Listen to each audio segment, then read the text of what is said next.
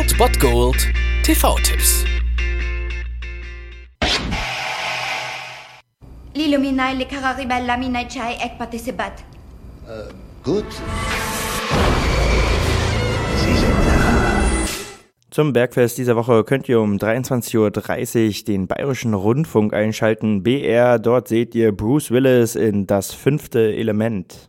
Und dieser Kultfilm stammt natürlich aus den Händen von Luc Besson und ist mit Bruce Willis und Mila Jovovich einfach perfekt besetzt. Dazu auch noch Gary Oldman als grandioser Antagonist. Und dann steigen wir ein in das Jahr, in das 23. Jahrhundert und es kommt wieder zur Apokalypse. Alle 5000 Jahre wird die Welt von etwas unfassbar Bösem heimgesucht. Eine fremde Zivilisation, die sogenannten Mundus Havan. Ja, das hört sich an wie eine Terrororganisation. Das sind aber die Guten.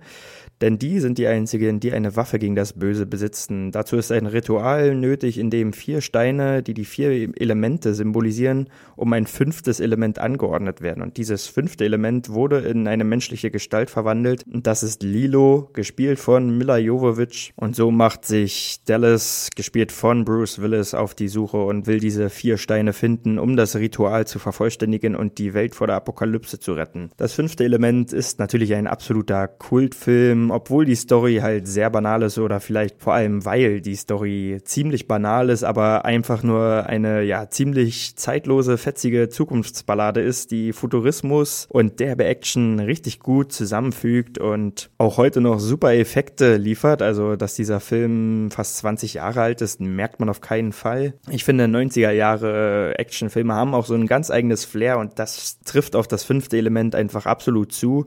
Dazu kommt noch eine ordentliche Portion Humor, lässige Sprüche, wie wir das ja von Bruce Willis kennen. Und natürlich ziemlich, ziemlich kultige Details um einen Film, der wirklich eine ordentliche Prise Kult verdient hat. Und deswegen ist es eigentlich egal, ob man den mit jung oder alt guckt. Und der ist es immer wirklich ein Film, der absolut, absolut grandios zu unterhalten weiß. Und das schafft dieser Film sicherlich auch heute, wenn ihr dann einschaltet um 23.30 Uhr im Bayerischen Rundfunk auf dem BR das fünfte Element.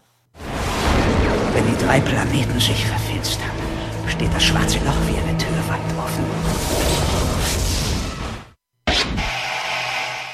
Das war es dann wieder von meiner Seite. Ihr habt wieder die Wahl zwischen Filmriss und Filmtipp und ansonsten hören wir uns morgen wieder 13 und 19 Uhr oder on demand auf Ernst FM. Da gibt es auch einen Trailer für euch und ich bin dann mal weg. Macht es gut, Freunde der Sonne.